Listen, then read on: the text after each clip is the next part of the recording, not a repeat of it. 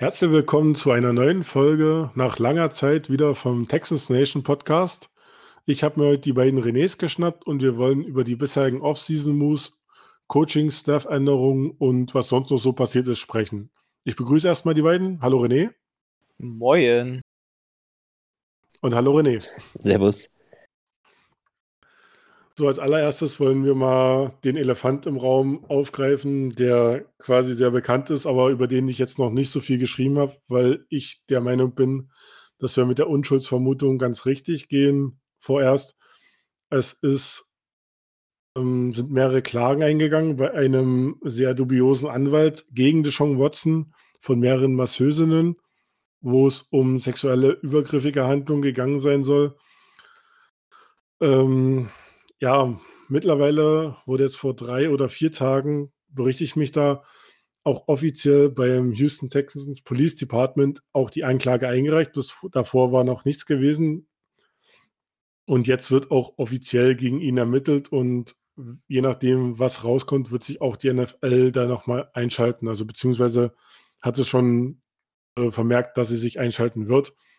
Aber momentan geht es halt, glaube ich, wenn ich richtig stehe, um 21 Klagen. Ja, 21 Klagen sind aktuell und ja.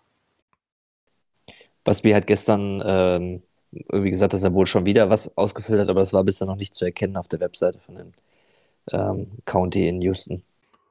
Ja, also man hat versucht, sich mit ähm, Geldzahlung zu einigen, quasi so eine Art Stillschweigensklausel. Das wurde aber alles nicht angenommen und ähm, hat sich von der ganzen Sache auch erstmal distanziert.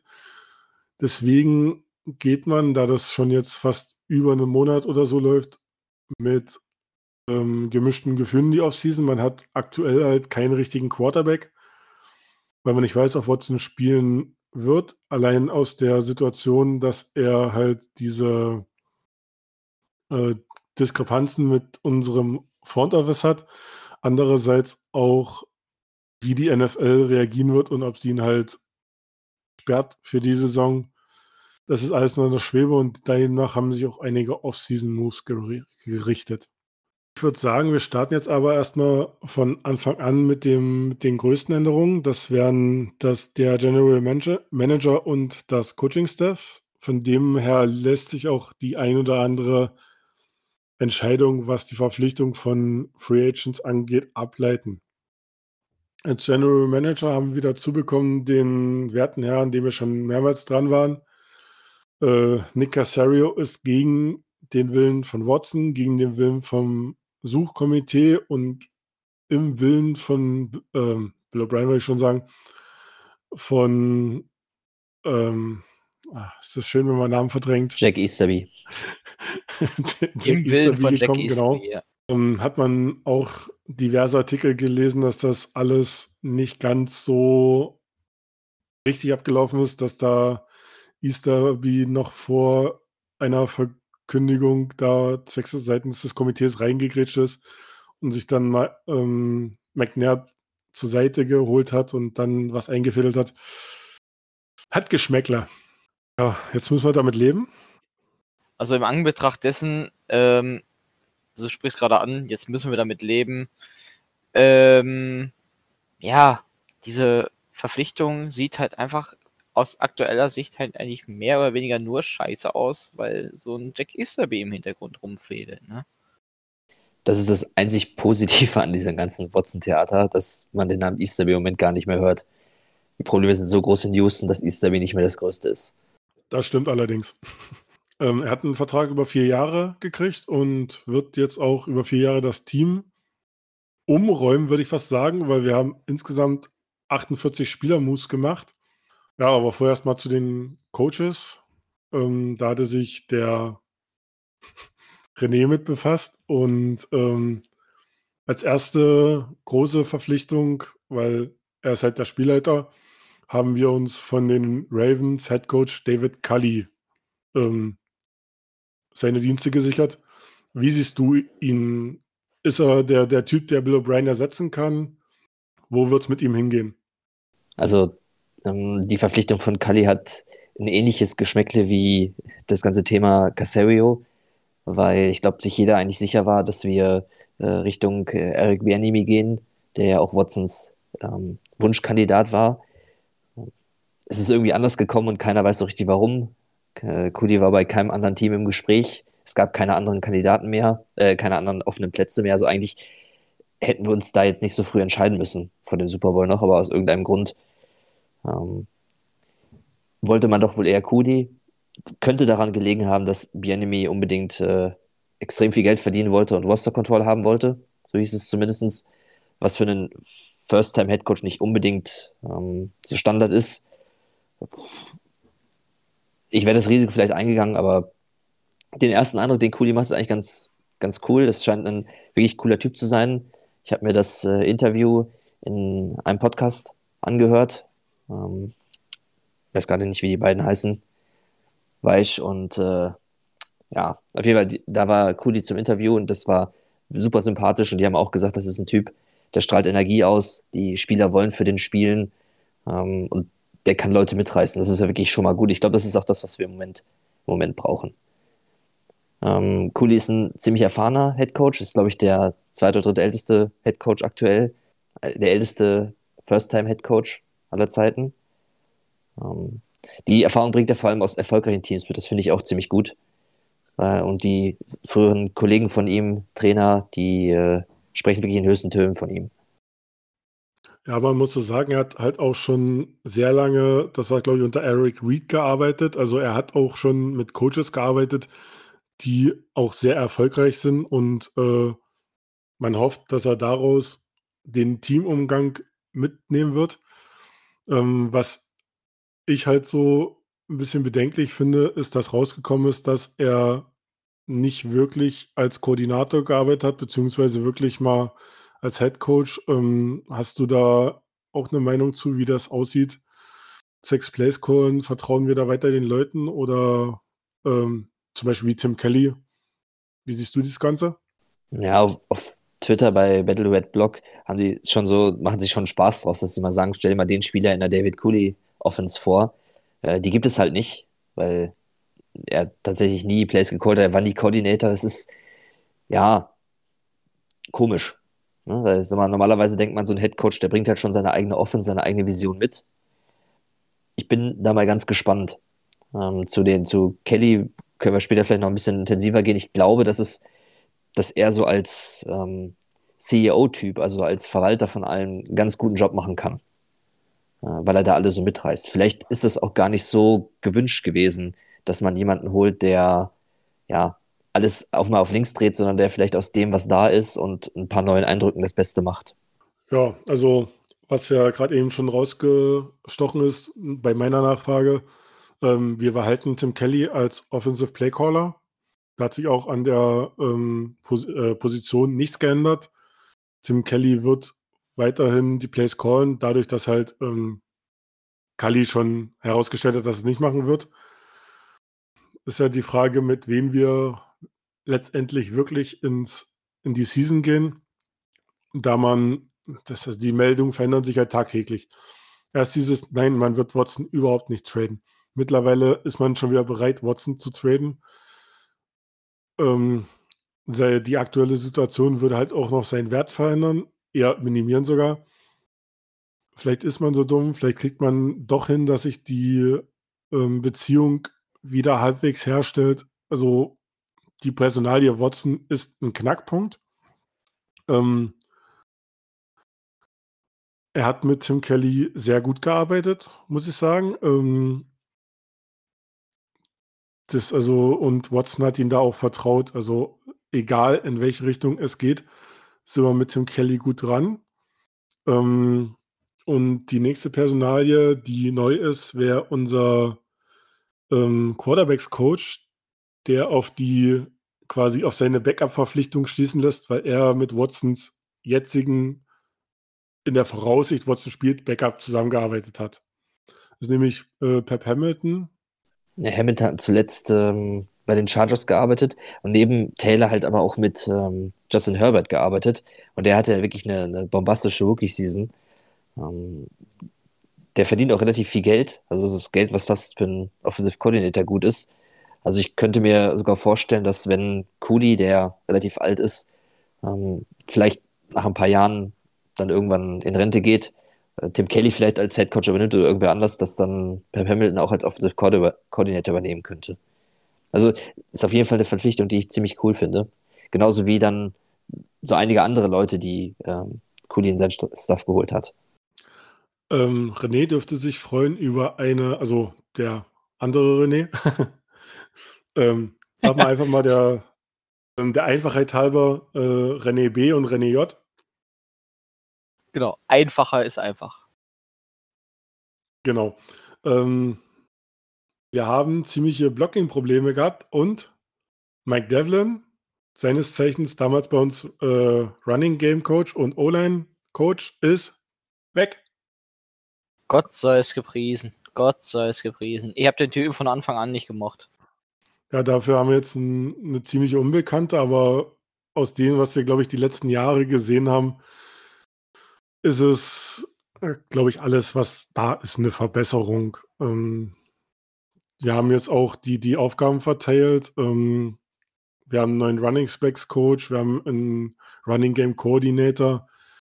Das, das sieht alles besser aus, also zumindest auf dem Papier, dass Tim Kelly gerade auch so, was das Laufspiel anbetrifft, auch mit den neuen Spielern, die er bekommen hat, besser arbeiten könnte, als wir es letzte Saison getan haben.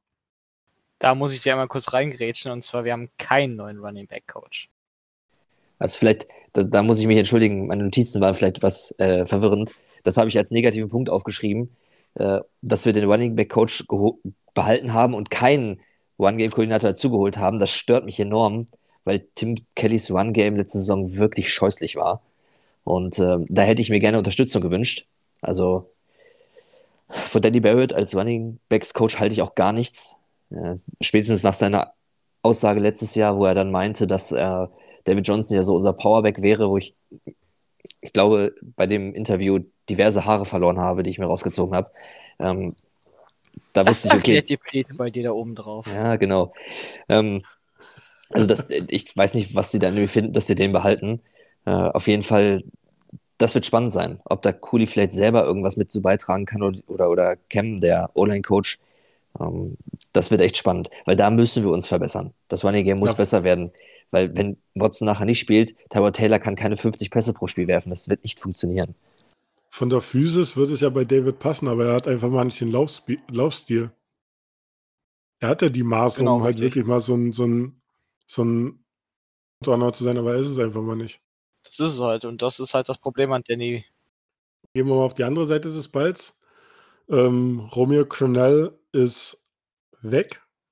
Also er wird, glaube ich, noch als ähm, Assistant irgendwo, glaube ich, mitlaufen aber halt wirklich kein Playcalling mehr machen.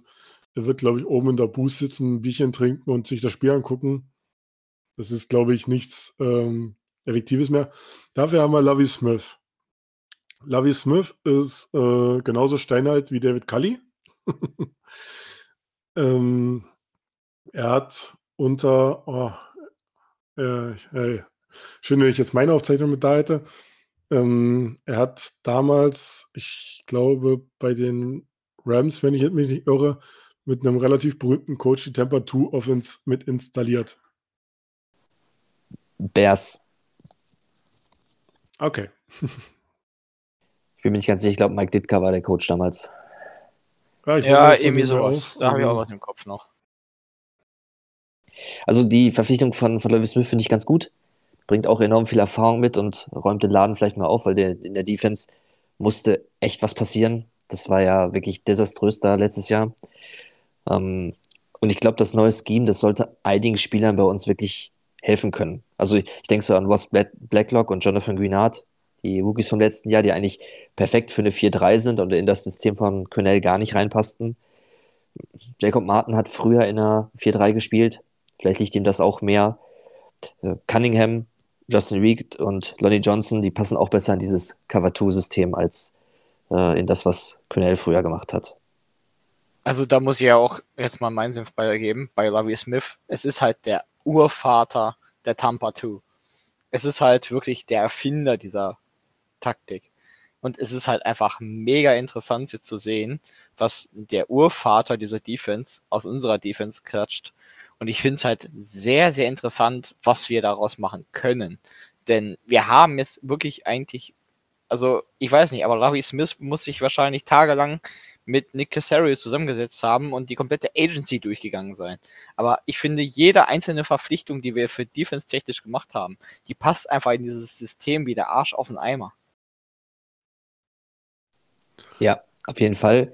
Wobei ich persönlich noch meine Zweifel habe bei dem Scheme selber, weil das Scheme ist halt schon, es ist bewährt, ja, hat aber zuletzt in der Liga nicht mehr so super gut funktioniert und Smith war einige Jahre nicht mehr da. Am College war er auch nicht so super erfolgreich, wobei das nicht zwingend an ihm gelegen haben muss, weil ich glaube, die Offense in Illinois absolut schlecht war. Ähm, ich bin mal gespannt, ob dieses äh, System heute noch konkurrenzfähig ist. Ähm, Nochmal einen kleinen Funfact zu Lovie Smith. Ich habe jetzt meine Unterlagen gefunden. Ähm, was ich bei ihm auf jeden Fall zugute halte, äh, er ist durch sein Alter, der hat sehr viel Erfahrung. Also der ist, glaube ich, ähm, 1996, genau, hat er das erste Mal in der NFL gecoacht. Ähm, und damals äh, mit Tony Dungy und Monty Kiffen hat er das Temper 2 Scheme installiert und hat selber schon als Head Coach gearbeitet, was Kali auf jeden Fall entlasten wird. Das, ähm, er war zwar nicht extrem erfolgreich, aber er hat schon mehrere Jahre als äh, Head Coach bei den Bears gearbeitet. Temper 2 hat er damals bei den Buccaneers installiert. Also, das ist auf jeden Fall ein sehr erfahrener Coach, der Kali da auch auf jeden Fall Hilfe bringt. Ich denke mal, das war auch ein Wunsch von Kali gewesen. Anders kann ich mir es nicht erklären. Und also ich finde ihn als DC so fürs Erste auf jeden Fall sehr interessant. Was ich vor allem witzig finde, ist, dass er schon mal bei uns als Head Coach ein Interview gehabt hat. Ratet mal, wer den Job ratet mal, wer den Job gekriegt hat und äh, statt ähm, Lavi Smith übernommen hat. Bill O'Brien. Genau. Oder Gary Kubiak. Einer Nein, von beiden war, muss es sein, weil viel mehr haben wir nicht. Ja, das war nach Gary Kubiak, äh, hätte auch ähm, Lavi Smith unser Headcoach werden können, aber Bill O'Brien hat den Zuschlag ähm, bekommen damals und damals ging er wieder nach Tampa und war zwar nicht ganz so erfolgreich, aber ja, er hätte schon mal in Houston spielen können, aufspielen können als Headcoach.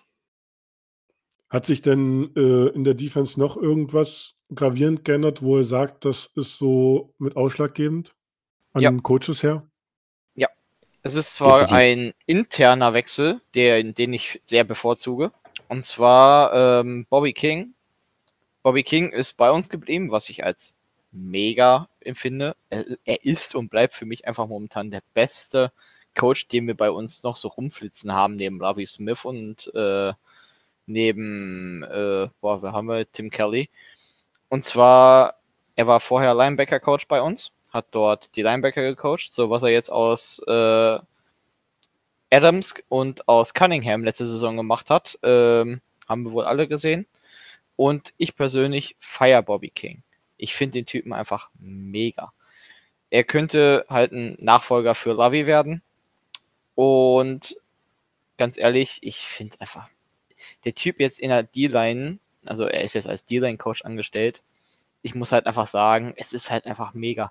Bobby King mit Ross wie Jonathan und Jacob und äh, dann vielleicht die neuen Rookies das macht, was er mit äh, Tyrell Adams und Zach Cunningham gemacht hat, dann sehe ich unsere Defense wirklich mal vorne. Also, das, das ist jetzt mal sogar ernst gemeint. Also, es, es klingt sehr utopisch, aber der Junge hat Potenzial. Ich glaube, dort ist es in der Beschreibung ein Mega zu wenig. Nur ein. Mir persönlich gefallen die äh, Verpflichtungen von Dino Vasso und Greg Jackson für die Secondary. Also einmal, dass dieses Ressort wieder aufgeteilt wurde und nicht nur auf einer Person alleine hing. Ähm, und andererseits auch, weil die war so schlecht letztes Jahr und auch die Jahre davor. Da mussten einfach neue Impulse her. Und ähm, ja, deshalb bin ich da ganz zufrieden, dass da neue Coaches gekommen sind. Eine Personalie gefällt mir nicht, muss ich ganz ehrlich sagen. Beziehungsweise die gefällt mir nicht, ist ein bisschen übertrieben. Da bin ich ja sehr skeptisch. Und das ist die Verpflichtung von Miles Smith als Linebacker-Coach. Das ist Lovis Sohn. Und ich habe keine Ahnung, ob der ein guter Coach ist oder nicht. Aber so Familie, Familienklüngeleien, das, da stehe ich gar nicht drauf. Da weiß ich nicht. Vielleicht ist Miles der Nachfolger seines Vaters und ein super Coach, aber vielleicht ist er auch einfach nur da, weil Papa gerade der Chef ist und keine Ahnung. Da, Ja, das, da das bin ich echt jeden nur Fall. Das sicher. hat man ja auch bei den ähm, Special-Teamern, dass wir da letztes Jahr ähm, das jetzt auch wieder weggeholt haben. Ich glaube, Arthur Smith war der Vater von Tracy Smith, der schon bei uns gearbeitet hat. Und ja, ist jetzt auch wieder weg. Also ich kann deinen Einwand da auf jeden Fall verstehen. Ähm, ich hatte vorhin gesagt, dass äh, Mike Devlin weg ist. Ich hatte aber nicht den Coach äh, genannt, der dafür gekommen ist, falls sich jemand informieren möchte. Das ist James Campen. Jetzt für mich keine große Bekannte, aber falls jemand mal sich angucken will, wer das ist, O-Line-Coach ist James Campen. So, ich hatte gerade gesagt, dass ähm, Arthur Smith weg ist. Dafür haben wir jetzt Frank Ross bekommen. Frank Ross ist aus der Division. Und zwar war er vorher bei den Colts Special Teams Assistant. Und soweit sah das Special Team bei, unter ihm gar nicht so schlecht aus. Und man hat während der Offseason auch sehr viel jetzt in Special Teams investiert. Bei dem, was wir da reingesteckt haben, könnte das unsere beste Einheit sein. Also wirklich fast jeder der 15 Linebacker, die gekommen sind, äh, ist ein starker Special-Teamer. Äh, wir kommen ja bei den Roster-Moves dann auch noch dazu. Also die Verpflichtung finde ich auch ganz gut. Also ähm, nach DVA von Football Outsiders waren die Colts sogar letztes Jahr eine Top-10-Einheit, was die Special Teams angeht. Und die haben sich da in den letzten Jahren echt stark verbessert. Und wenn Frank Ross das mit zu uns bringt, dann kann das eine wirklich gute Verpflichtung sein. René B., hast du noch irgendwas zu Sollte. Coaches? Wa- Ja, sollte. Hast du noch irgendwas zu Coaches? Ähm, schwer zu sagen. Also, man muss halt einfach sagen, das komplette Aufräumen, die komplette Übersicht, ich finde halt das, was wir im Groben und Ganzen haben, einfach eine super Sache. Ähm, vielleicht haben wir mit Danny Barrett jetzt einen großen Vorteil. Wir haben einen Mark Ingram jetzt inzwischen im Team. Und ich will jetzt echt nicht spoilern, aber Mark Ingram hätte vielleicht die Veranlagung, so ein Powerback zu sein, wie sich der gute Danny den halt immer schon gewünscht hat. Wer weiß, wer weiß. Ich hatte jetzt fest damit gerechnet, dass du nochmal auf die Strength and Conditioning Coaches eingehst. Ja, unser, Ähm, ja, was das Thema angeht, kann ich sogar mal. Irgendwie funktioniert das gerade hier nicht. Okay, ähm, alles gut. Mit dem Reingrätschen, Entschuldigung. Ähm, Straight Coaches, ja. Da haben wir den großen Altbekannten zurück. Und zwar Brian Cushing. Er darf weiterhin seine Pu äh, Pillen verteilen. Finde ich gut. ähm, Joe, äh, Joe Tistor und Pat Maurer. Keine Ahnung, Schlaganfallspieler, was weiß ich. Ähm, und Mike Obanks sind jetzt für die Trainings im, im, in der Fitness zuständig. Und ja, was soll ich dazu großartig sagen? Ne? Kasch ist eine Legende, ne? Also mehr bleibt dazu nicht zu sagen. Und ich glaube, keiner ist wahrscheinlich besser dafür geeignet bei uns als er. Ja, also er ist so ein Typ von wegen, er macht 30, äh, 30 Mal, hebt er die 300 Kilo, danach haut er sich nochmal schnell eine in die Fresse von wegen, so geht das. Hast du gehört? So geht das. Genau so stelle ich mir das Training bei dem Typen vor. Die Ergebnisse sehen trotz, trotz allem ziemlich gut aus. Also die Verletzungsprobleme sind in den letzten Jahren doch merkbar zurückgegangen. Und das wird ja auch zum, Teil, äh, zum Großteil mit der Arbeit von diesem Team zusammenhängen. Deshalb ist es nur richtig, dass das ganze Team bleiben konnte. Hey, Will Fuller hatte eine verletzungsfreie Saison. Hust, hust.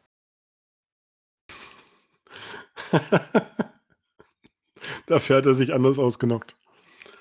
Aber ähm, Ja, meine Güte, ein bisschen Pillen schieben geht doch immer. da du Brian so feierst, ich glaube, wenn du mal Geburtstag hast, dann, dann, dann organisiere ich dir mal ein Pri Private Workout bei ihm. Ich glaube, du hast das nötig. Jawohl, nehme ich. So, ähm, ihr habt ja schon einige Spieler angeteased, darunter auch ein paar bekanntere Namen.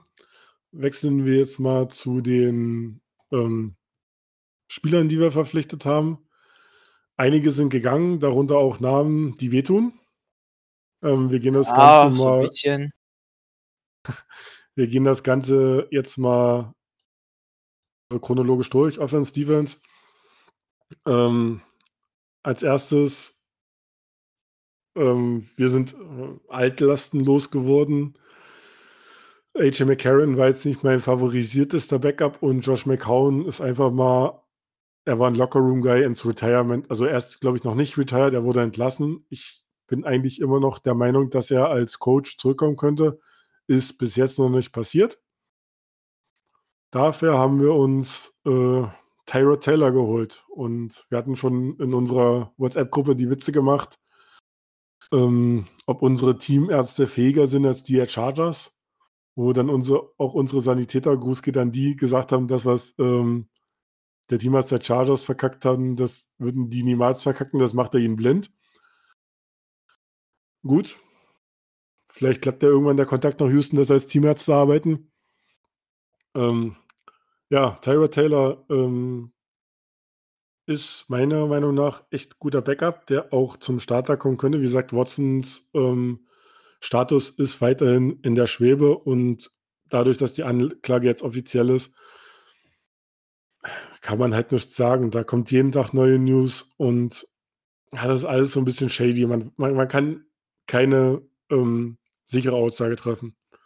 Ich habe die Tage auf Twitter gelesen, ähm, ich glaube, es war sogar gestern, dass wohl die Teams immer noch an Watson interessiert sind, trotz der ganzen äh, Thematik.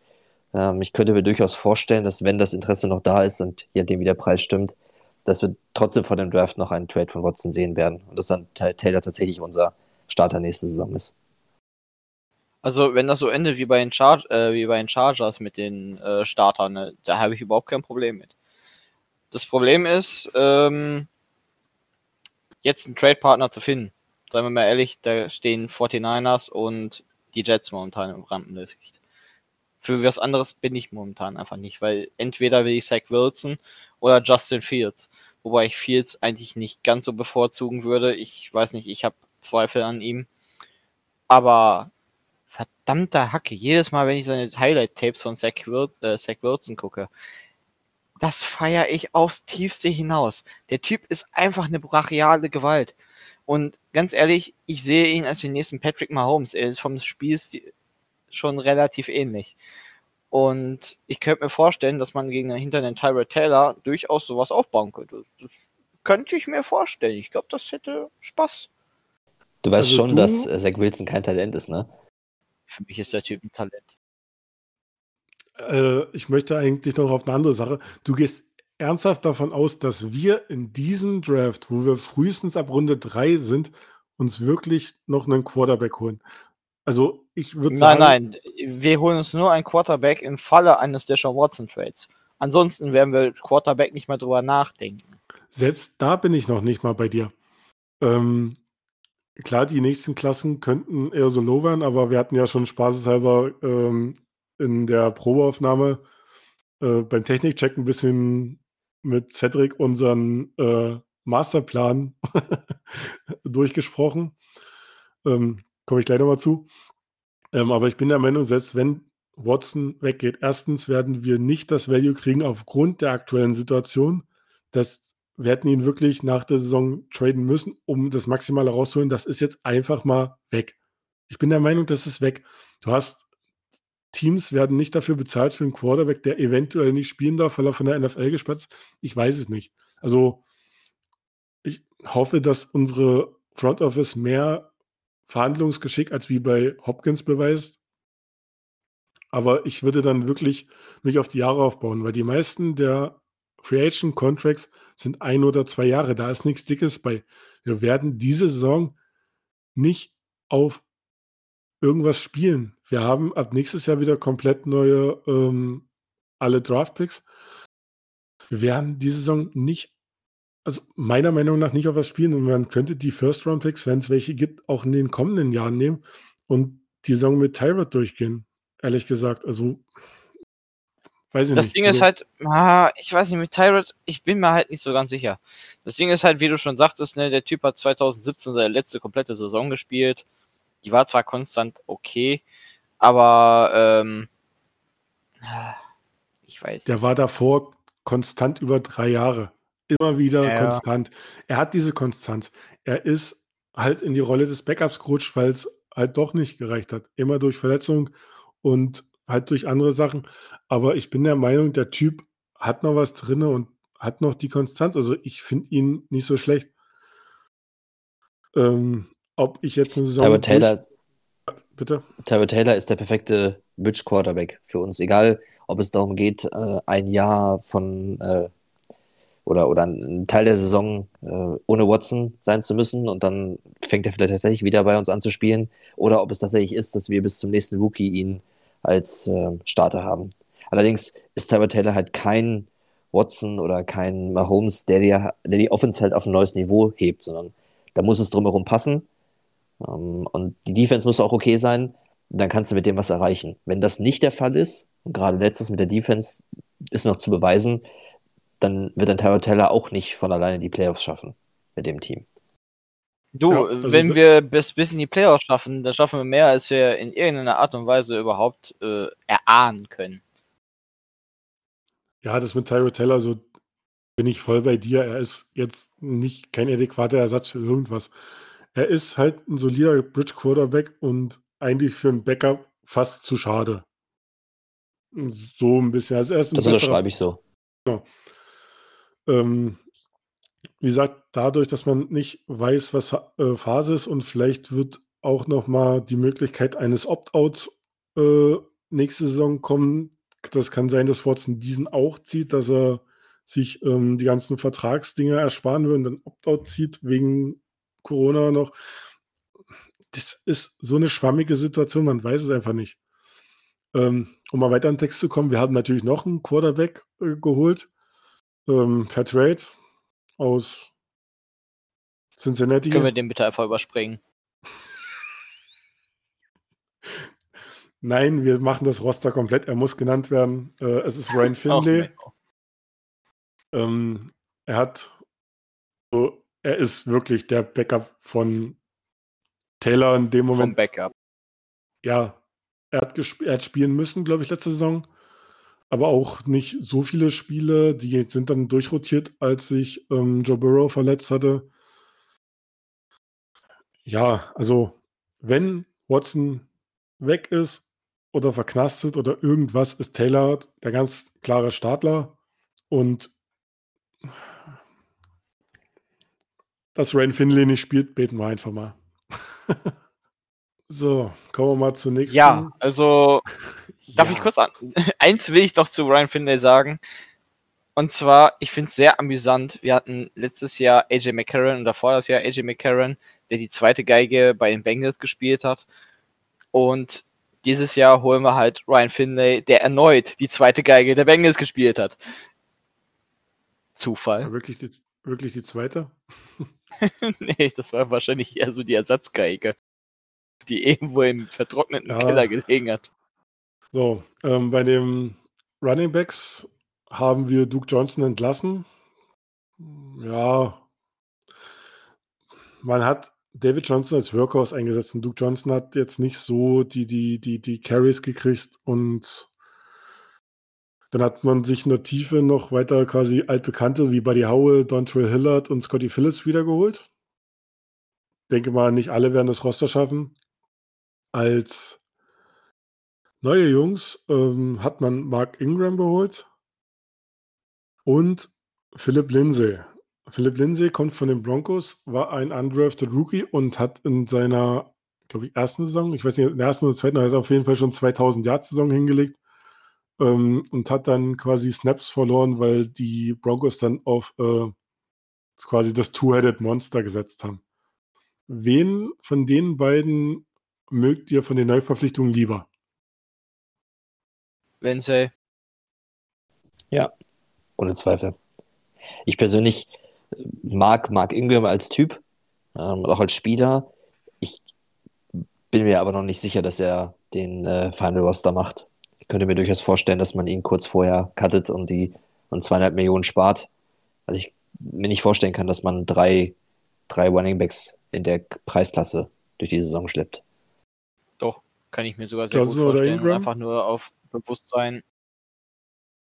Äh, also ganz klar, ich sehe momentan Johnson auf ersten, Philip als zweiten und Ingram als dritten.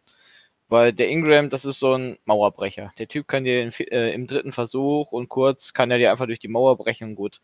rein damit und fertig.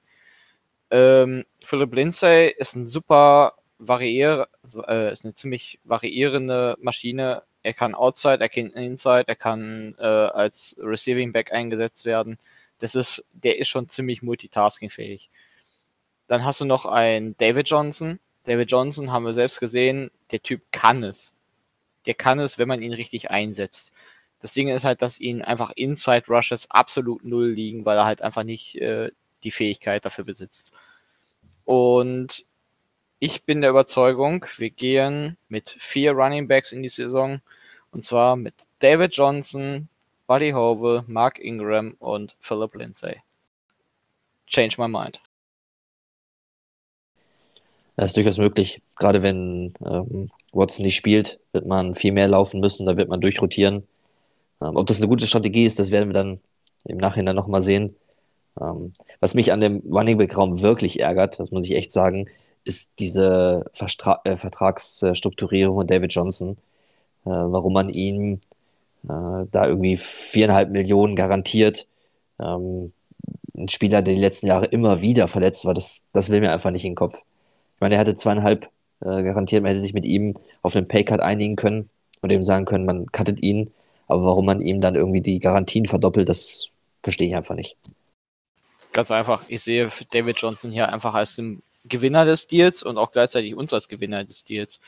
David Johnson ist halt so ein Dude, den kannst du auf Outside, wenn du dann einen Philip Lindsay daneben stellst, Alter, das, das ist das, das Running Back, du, was du haben möchtest. Das ist so. Dann stell von mir aus noch einen dritten Back dahin, einen Mark Ingram und keine Defense der Welt weiß, welcher Running Back den Ball kriegt. Am besten stellst ja. du noch Brandon Cooks auf Outside hin. Dann, dann, dann sind sie komplett verwirrt. Also, ich hatte ja vorhin die Frage gestellt, hier Johnson oder Ingram. Ich wäre echt bei Ingram. Würde sagen, Ingram und Lindsay machen nämlich das Duo. Lass mich mal kurz ausführen. Ähm, wir haben unter anderem unser Goldlöckchen gecuttet, unseren Fullback. Und da würde ich Ingram noch in der Rolle sehen für, für so eine kurzen Dinger.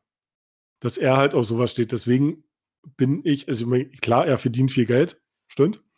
Aber ich sehe es noch nicht, dass Ingram jetzt so vor der Saison so der harte Cut-Kandidat ist. Das wird dann, also ich würde mich nicht wundern, wenn wir mit allen drei ziemlich überbezahlten Spielern, ja, ähm, in die Saison gehen. Aber ich, ich weiß nicht, Johnson ist zwar zum Ende der Saison besser geworden, aber er überzeugt mich einfach nicht. Ich, ich weiß nicht, ob es jetzt so wirklich so, so meine ist, aber es ist halt viel Geld, zu viel Geld für das, was geleistet wurde bisher.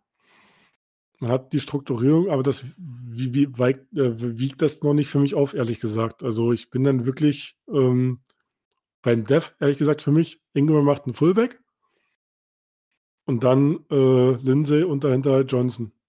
Meinung? Johnson würde ich auf zwei setzen, aber das Ding ist, du kannst die drei halt sehr stark variieren. Das ist halt einfach, das ist das, ist das Geile. Und deswegen würde ich auch eben, wie du gesagt hast, halt mit David, mit Mark und mit Lindsay in die Saison gehen. Und als Buddy Horwell als Special Teamer, weil ich weiß nicht, der Typ, ich finde ihn als Special Teamer nice. Und ja, ich kann mit dem Typen ganz gut arbeiten, finde ich. Das und Problem. weil er bei Madden ständig die Carries kriegt. Ich weiß nicht warum, aber er kriegt irgendwie immer die Carries. Ja, das ist das äh, ausschlagende Argument wahrscheinlich für den Head Coach. Genau. Ähm, das Problem, was wir hier jetzt haben, ist, dass wir nicht wissen, wie der David Cullys Offense aussieht. Also wie genau das Running Game sein wird. Es wird hoffentlich anders sein als letzte Saison. Es muss anders sein als letzte Saison, weil sonst ist es eine Katastrophe. Ähm, aber wie es genau sein wird, was er genau für eine Strategie dahinter verfolgt, das wissen wir nicht. Durch die O-Line-Verpflichtung deutet sich an, dass wir tatsächlich auch wirklich mehr Power spielen, dass Ingram und Lindsay halt auch ihre Rolle haben werden, wenn es darum geht, Inside oder, oder äh, mit, mit Druck und mit, mit Power durch die, durch die Line zu laufen. Ähm, aber wie es ganz genau sein wird, das müssen wir uns tatsächlich überraschen lassen. Ähm, Gruppe besser als letztes Jahr oder schlechter als letztes Jahr? Better, better and better. Ja, wenn die schlechter hinkriegst, die Gruppe, dann weiß ich auch nicht. Also es, muss, es ist auf jeden die Besetzung ist super. Also mir gefällt Linse total. die Verpflichtung. Wenn du mit ähm, den Running Backs auf Platz 32 die nach der Saison landest auf Rushing Yards, dann, dann tut's mir leid. Also dann, dann sind wir wirklich einfach nur Bullshit.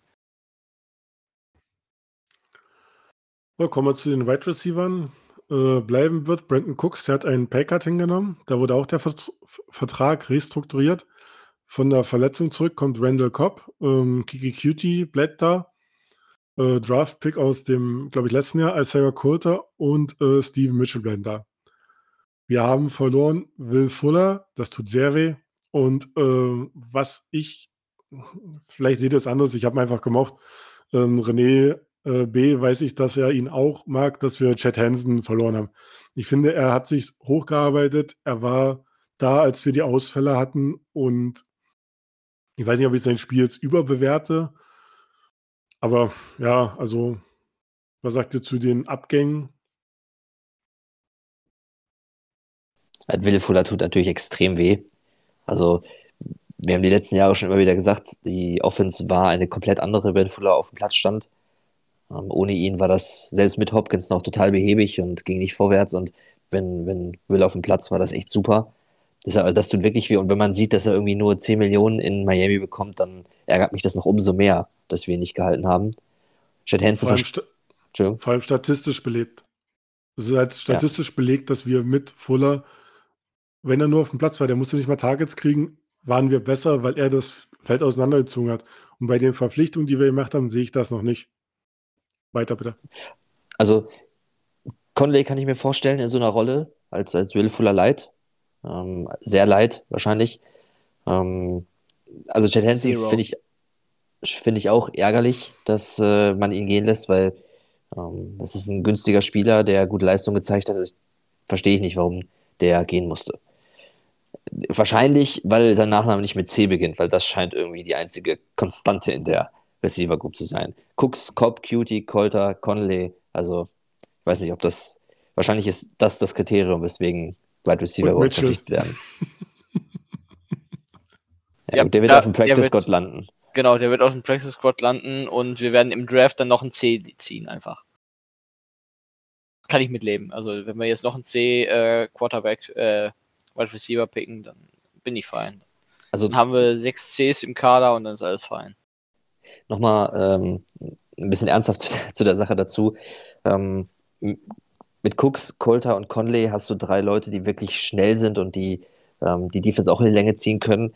Die haben natürlich alle drei nicht die Qualität von Fuller, aber in der Kombination, ähm, auch mit Cutie, der auch nicht so langsam ist, kann man da schon was draus machen. Man hat ja gesehen, dass Watson äh, in der letzten Saison halt auch mit Cutie und Hansen als einzige beiden Receiver gegen die Colts ein richtig gutes Spiel abgeliefert hat. Also ähm, bei Wide Receivers ist es häufig so, gerade so in der zweiten Reihe, dass äh, die Offense und die Quarterbacks die machen und nicht die Receiver selber. Also es könnte, könnte durchaus sein, dass wir mit dem Wide Receiving Core schlechter aufgestellt sind als letztes Jahr, aber trotzdem immer noch solide.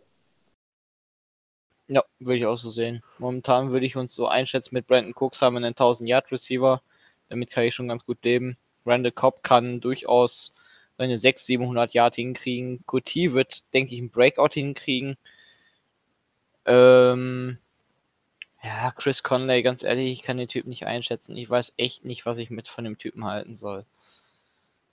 Es ist für mich so ein, ja, Versuchsprotokoll. So, lass doch mal ausprobieren, ob der Typ eben was kann. So unter Motto.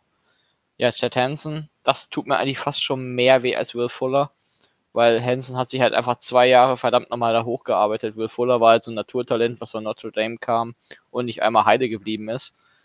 Ähm, da kann ich Nick Casario so ein bisschen nachvollziehen, irgendwo, wo er sagt so, ey Dude, du hast von deinen fünf Jahren in der NFL nicht einmal durchgespielt. Sorry, but no. Kann ich ihn irgendwo nachvollziehen. Und das war auch immer mein Argument, was eigentlich gegen Fuller gesprochen hat. Oh Gott, oh Gott, ich sehe jetzt schon die Hate-Sprüche gegen mich. Halleluja. Also bei Chris Conley wäre ich da, also der wird, denke ich mal, außen übernehmen, wenn jetzt nicht wirklich Cutie da voll stay geht. Er ist halt nie wirklich, ja, es ist, ist immer zwischen Starter und Backup so hin und her geschlittert. hatte nie über 90 Tages, nie über 50 Catches. Das ist, weiß ich nicht, also für einen Ersatz für, ich hätte glaube ich sogar nach Hansen über Conley gesehen, ehrlich gesagt fast. ähm, davon, ähm, ja, dann haben wir noch ein paar andere Receiver verpflichtet, wo ich dann eher wirklich das, das nicht mal Backups, das sind alles Special-Teamer. Da hat man wirklich so auf die Return-Klasse gesetzt. Da haben wir äh, Dante Moncrief, der hat, ähm, wenn er gespielt hat, Outside gespielt. Und Wenn. ähm, hat. Wie bitte? Dieses Wenn ist sehr groß in den letzten zwei Jahren. Ja, genau, genau, genau. Also hat in den letzten zwei Jahren wirklich kaum gespielt. Ähm, und hat sich in New England mal als Returner befasst. Ähm, der interessantere in Sachen Special Teams ist dann Andrew Roberts, der halt, da ist kein Wide Receiver, der Special Teamer, wird wahrscheinlich auch unser Returner werden.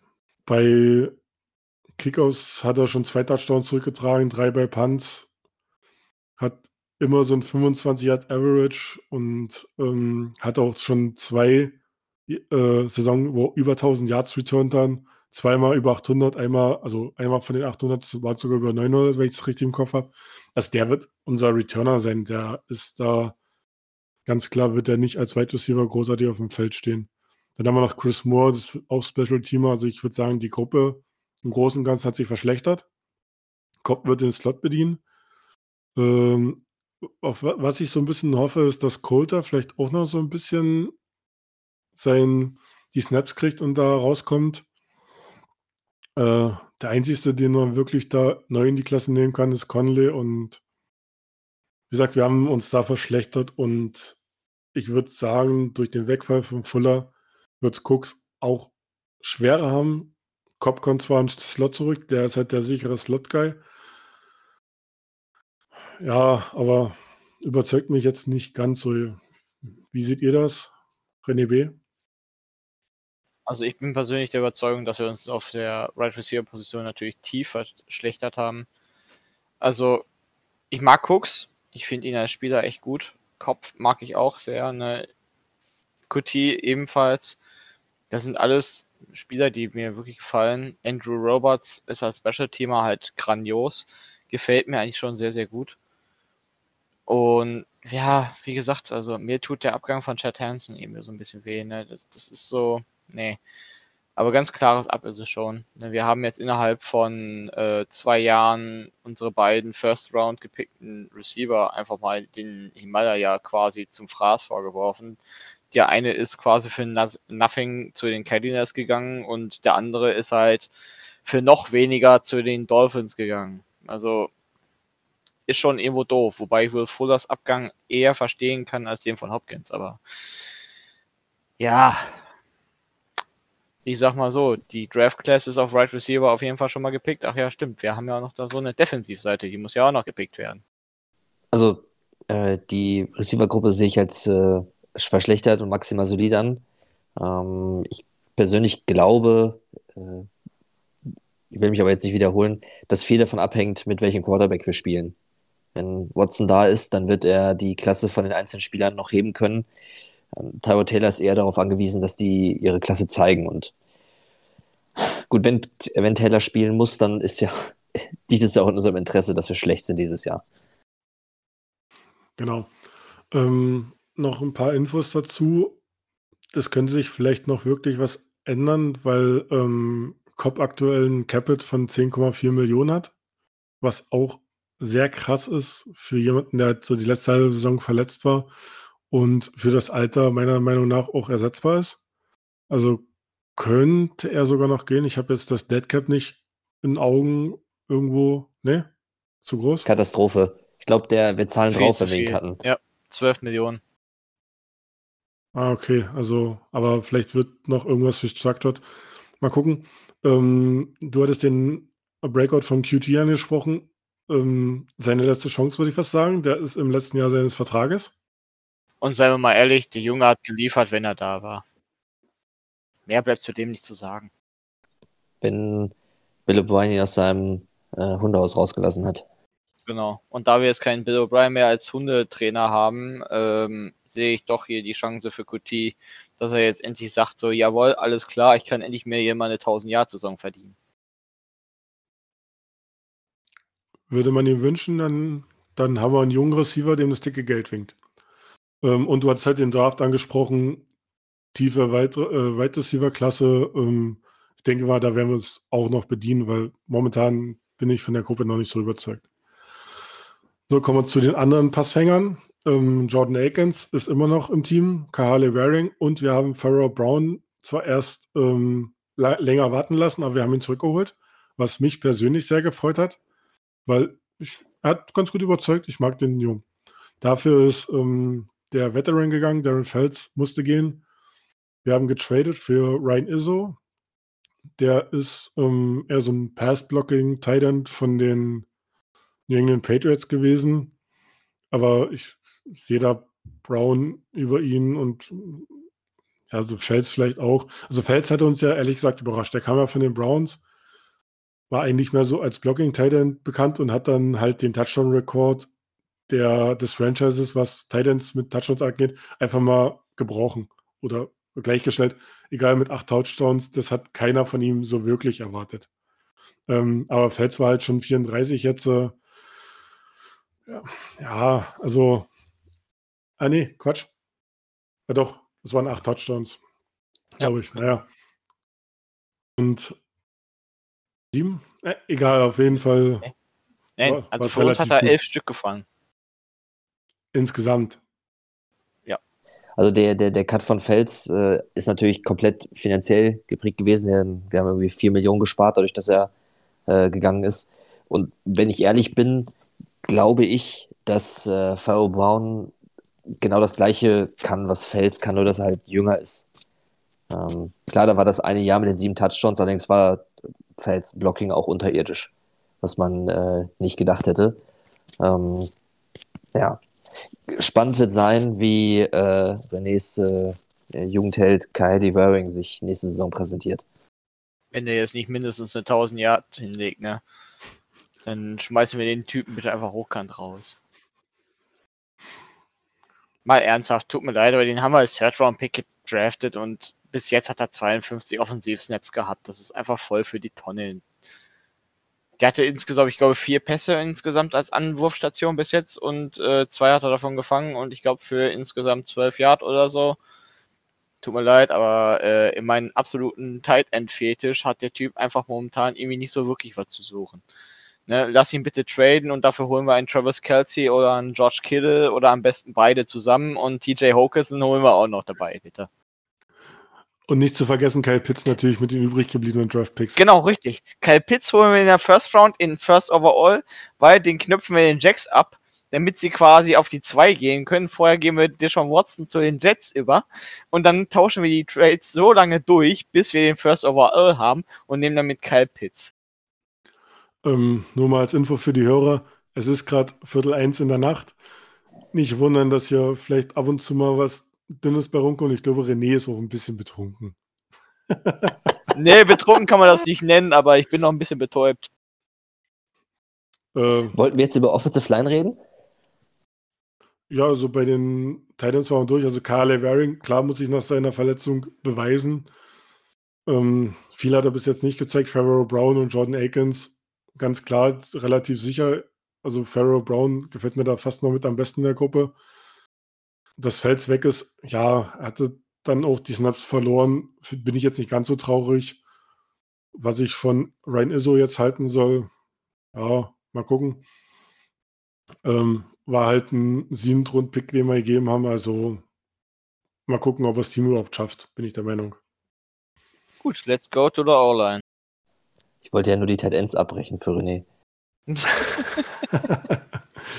also immer noch im Team Larry Tanzel, ebenfalls mit einem Paycut. Paycut. Ähm, Titus Howard, Mac Sharping, Charlie Eck und den Dänen, wie man mittlerweile rausgefunden hat, nicht Norweger, äh, Hilaitje Froholt. ähm, wer musste gehen? Ähm, Center Nick Martin war ein bisschen überfällig, weil also wir haben zwei Positionen, die gehen mussten, die äh, bei uns sehr viel Unmut ähm, ausgelöst haben während der Saison. Das waren zum einen Zach Fulton Und halt Nick Martin, ähm, wir hatten Brent Quelf noch verpflichtet gehabt, glaube ich, für ein Jahr, der ist weg. Und Senyu Kelimiti, der damals von den Saints kam, ist auch weg. Ähm, was heute noch kam, glaube ich, dass wir Roderick Johnson wieder zurückgeholt haben.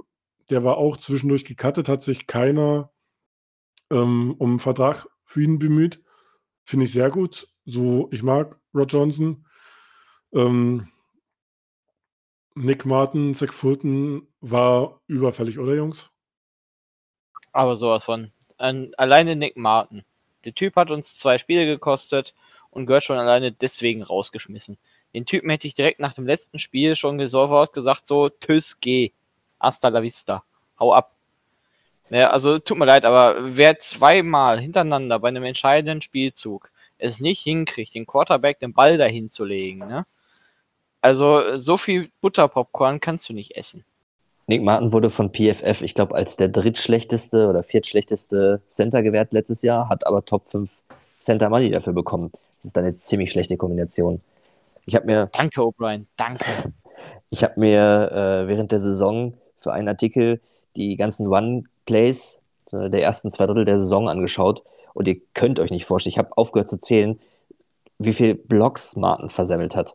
Und dabei hast du als Center in der Regel also ich sag mal, in den meisten Fällen nicht mal direkt einen Gegenspieler. Und trotzdem hat er es geschafft, das One-Game so dermaßen zu sabotieren, das ging gar nicht. Der war sogar noch schlechter als Zach Fulton, das ist kaum vorstellbar. Ja, das könnte man schon als Märchen bezeichnen. Aber leider war. Genau, also äh, René hat ja gerade seine, seine ähm, Artikel angesprochen. Wir sind gerade dabei, auch sowas wie eine Homepage oder so, so einen Blog zu, einzurichten. Ähm, ist auf jeden Fall lesenswert, äh, beschäftigt sich immer sehr gut damit. Also wenn ich sowas poste oder René oder jemand anderes sowas postet, gerne reingucken und Meinung dazu schreiben, Feedback geben. Ich finde es immer mega gut. Ähm, steckt viel Arbeit hinter. Nur mal so als kleine Anmerkung. Als äh, Ersatz für Nick Martin haben wir Justin Britt geholt. Ähm, wird Center spielen, war jahrelang Center für Russell Wilson. Was mich bei ihm ein bisschen beunruhigt ist, dass er 2020 gar nicht gespielt hat, weil er sich 2019 sehr schwer am Knie verletzt hatte. Und ja, denkt ihr, er ist fit genug? Was haltet ihr von ihm? Er ist ja quasi wirklich die erste Verpflichtung gewesen. Sollte er fit sein, finde ich es gut. Sollte er nicht fit sein, ja, dann war es halt ein schönes Experiment. Aber ich finde ihn auf jeden Fall 4, 5, 6.000 Mal besser als Nick Martin. Also er wird zumindest hinkriegen, den Ball durch die Beine zu werfen und dann, dass irgendein Quarterback das Ding kriegt. Ich persönlich finde die äh, Verpflichtung von Witt auch ganz gut. Ähm, er war, gut, es ist auch keine große Kunst, aber er war in Seattle äh, vor äh, Dwayne Browns Verpflichtung der beste O-Liner. Ähm, was mich ein bisschen stört an der Verpflichtung, ist weniger seine Gesundheitszustand. Ich meine, er hat ein ganzes Jahr ausgesetzt, also hat er genug Zeit gehabt, sich zu, sich zu erholen. Er passt mir einfach nicht in das, in das Scheme rein, weil äh, wir werden ein ziemlich heftiges, äh, also ein ziemlich, ziemlich großes Power One Play, äh, Power One Game aufziehen und da passt Britt gar nicht rein.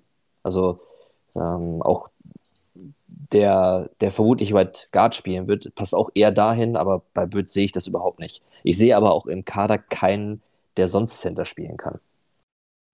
Das wäre nämlich meine nächste Frage gewesen. Wer, sagen wir mal jetzt, also die Verletzung macht zu schaffen oder irgendwas, ich sehe da nicht auch keinen, der da hinrutschen könnte. Ähm, ich hätte eine Idee. Wir haben da so jede Menge Six-Round-Picks. Ich glaube, da werden wir was zu holen. Könnte ein Draft sogar sein, ja. So, dann haben wir getradet für einen Spieler, der auch ein Jahr Pause gemacht hat, aber nicht verletzungsbedingt, sondern äh, der den Opt-out gewählt hatte.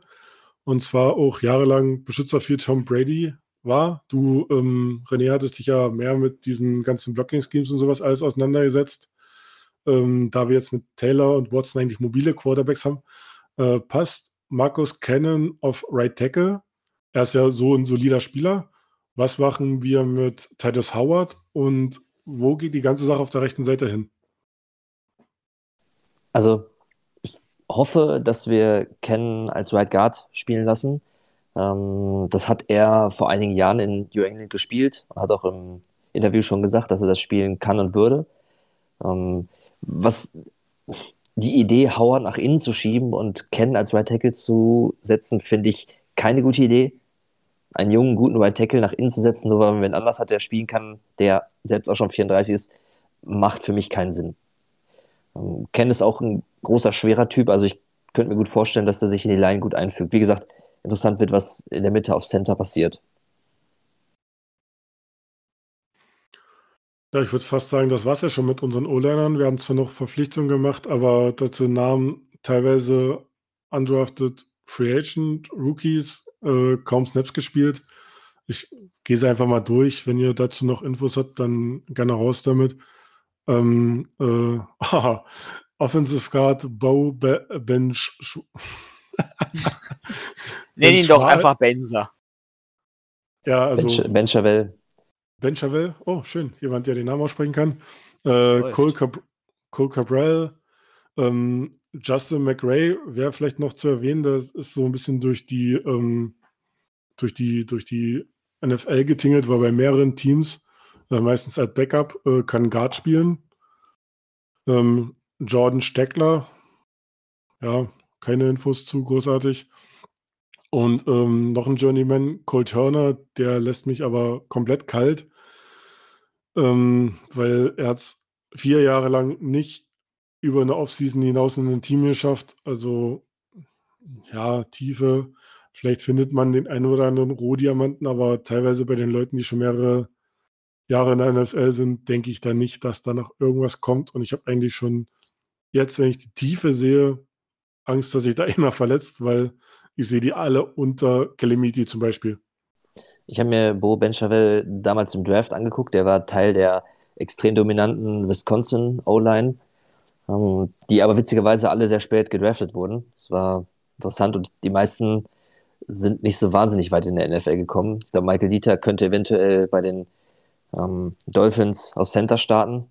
Und da kriegen Dolphins-Fans dann auch schon Albträume. Also interessant wäre es zu sehen, ob der auf Center spielen könnte, weil das hat er wohl zwischendurch mal gespielt. Also jetzt äh, Ben Chavel meine ich bei uns. Und dann wäre es auf jeden Fall notfalls für die Tiefe als Center. Wäre ja auch nicht so verkehrt.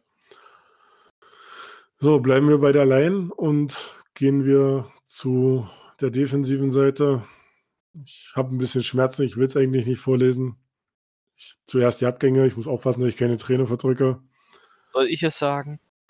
Ja, sag du es, bitte. Ja, Abgang habe ganz klar das ganz, ganz dicke, dicke, ganz dicke, dicke, überdickes, habe ich dick schon erwähnt. JJ Watt is gone. Ja, war aufgrund der 17 Millionen vielleicht absehbar, aber ist trotzdem verschmerzt sich. Besonders als er bei Hopkins rumdümpelt in Carolina. Äh, nicht, äh, genau, Carolina, genau. In Arizona. Ja, das ist sehr hart. Außerdem haben wir jetzt Abgänge mit Carlos Watkins, Defensive End Andrew Brown. Ja, Brown und Watkins, das ist jetzt so, ja, gut. Schmerzhaft ist halt, dass das Gesicht der Franchise JJ Watt gegangen ist. Ja, ja. Aber ich denke, dass das jetzt halt wirklich der perfekte Cut ist, weil du musst halt jetzt einfach sagen, da ist ein neuer Coach, da ist ein neuer GM und die wollen ihre eigene Existenz aufbauen. Die wollen ihr eigenes Gesicht der Franchise etablieren. Und ich denke, da ist Watt genau die Person, die halt dementsprechend weichen musste und auch dementsprechend halt für ihn auch besser ist, weil er ist nicht mehr der Jüngste, er will halt nochmal einen Ring holen. Er hofft, dass das mit den Cardinals funktioniert und ja, ich bin mal gespannt. Er hat einen guten Kompagnon mit Chandler Jones jetzt und ja. Wir haben noch einige Spieler jetzt von der Defensivline auch wieder zurück, unter anderem den guten Defensivliner Charles Emmanuel. Extrem guter Mann. Ich bin gespannt und ich hoffe auf einen Breakout von ihm. Nose Tackle Brandon Dunn ist ebenfalls wieder zurück und natürlich unser äh, Rookie Ross Blacklock und ebenfalls unsere Verpflichtung PJ Hall. Alles gute Männer an sich. Schauen, wie sie sich integrieren. Ja, also von Watt fallen über die Saison 1014 Snaps weg. Und die gehören verteilt. Also ich bin jetzt gerade echt traurig, jetzt wo wir diesen Podcast aufnehmen. Also Ich habe es, glaube ich, immer noch nicht so ganz verkraftet. Du hast gerade gesagt, vom Face, vom Fra äh, äh, Face der Franchise, wir haben keins mehr. Wir haben nichts. Also jetzt wirklich so, wir haben Watt weg, Hopkins weg, Fuller, der auch noch so ein kleiner Fanliebling war, weg. Und hier Keule Schnürschuh, Watson, ist der Ruf einmal ruiniert. Wir, wir haben. Wir Lebt es können, nicht ganz ungeniert. Ja, also ähm,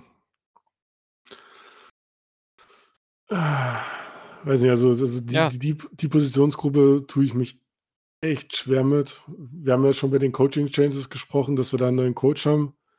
Ähm, ich ziehe jetzt mal einen Trade vor, dass wir ähm, äh, Rick McKinney abgeben, war fast klar. Ähm, dass wir Tyrell Adams nicht gehalten haben, war nicht ganz so ganz klar. Da kommen wir gleich nochmal bei den Lanebackern zu.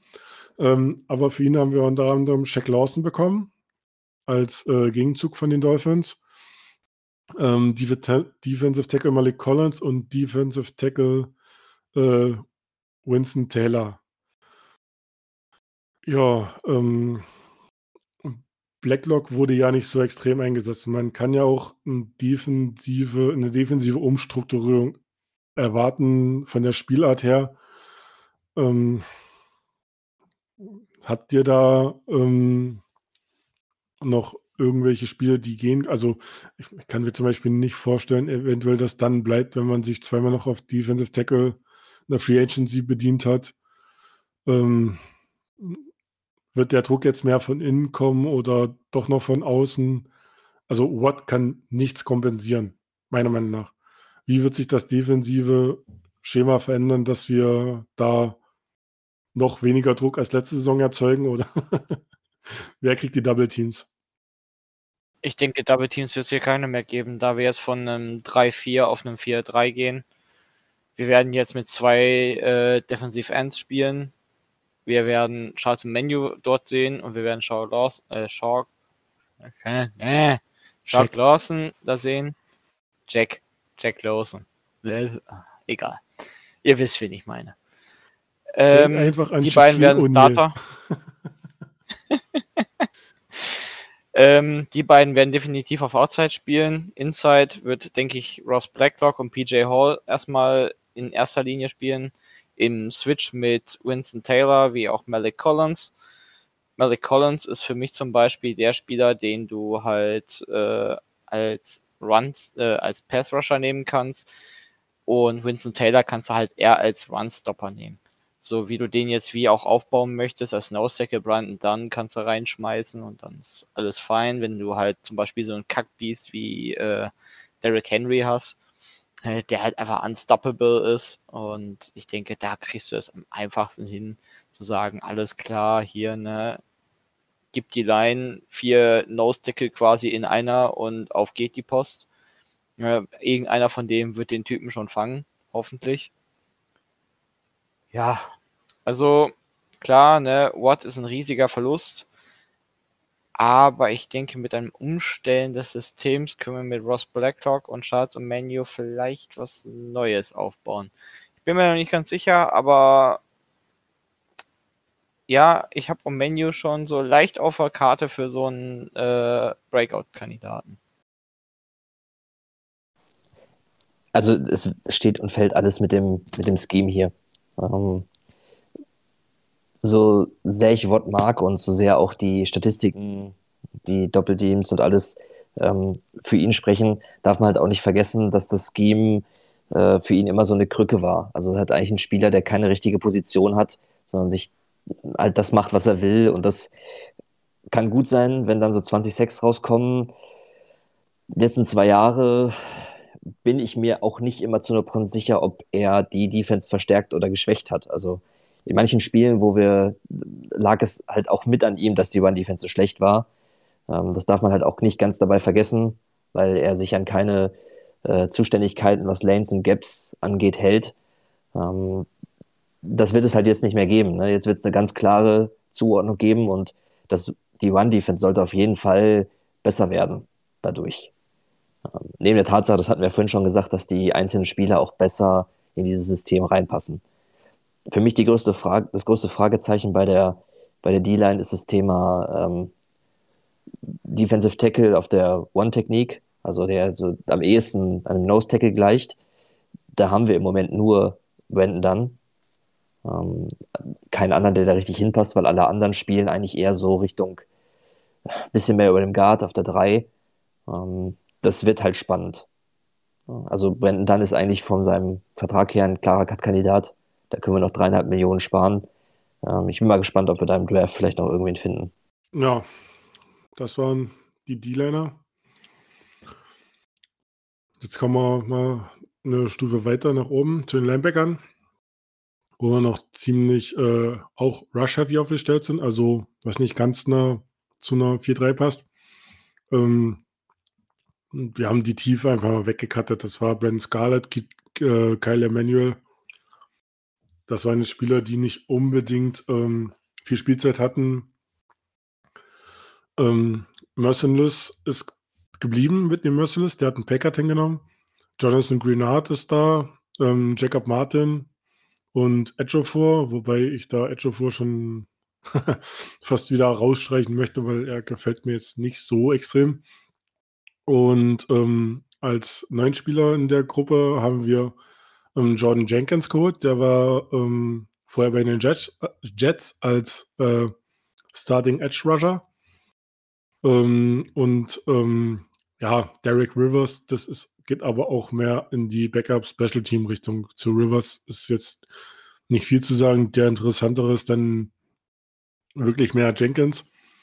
Ähm, ist halt die Frage, inwieweit man noch weiter auf Merciless bauen würde, weil er hatte bis auf ähm, zwei, drei gute Spiele jetzt echt eine miese Leistung. Also das war dieses Jahr gar nichts.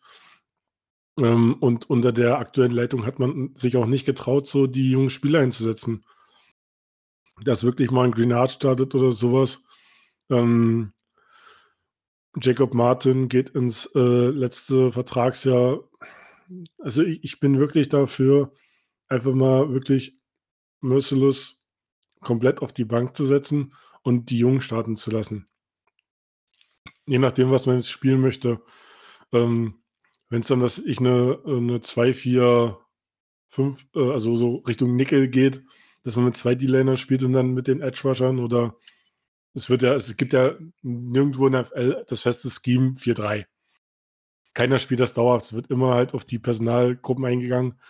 Und das ist dann immer so ein Mischmasch. Man hat eine grobe Grundstruktur. Ähm, deswegen bin ich jetzt auch nicht traurig darüber, dass wir eine Rushing Outside Linebacker haben, obwohl es wahrscheinlich sich ein bisschen ändert. Ja, ich, ähm, persönlich, ich persönlich würde sagen, dass die ganzen ähm, Personen, die wir jetzt gerade genannt haben, dass die eigentlich alle als Defensive End spielen werden äh, in der neuen, ähm, im neuen Scheme könnte auch bei allen besser passen. Also bei Jacob Martin bin ich mir nicht ganz so sicher, weil der doch relativ leicht ist dafür, aber selbst Merciless könnte davon profitieren, dass wir tatsächlich mit einem richtigen äh, Defensive End, also dass er als Defensive End aufgestellt wird und nicht als, als äh, Outside Linebacker, wo er nachher noch in Coverage fallen muss und solche Dinge. Ähm, generell, so sieht es aus, werden wir extrem viel rotieren auf diesen Positionen, was gut oder schlecht sein kann. Ich bin da noch nicht so ganz überzeugt von.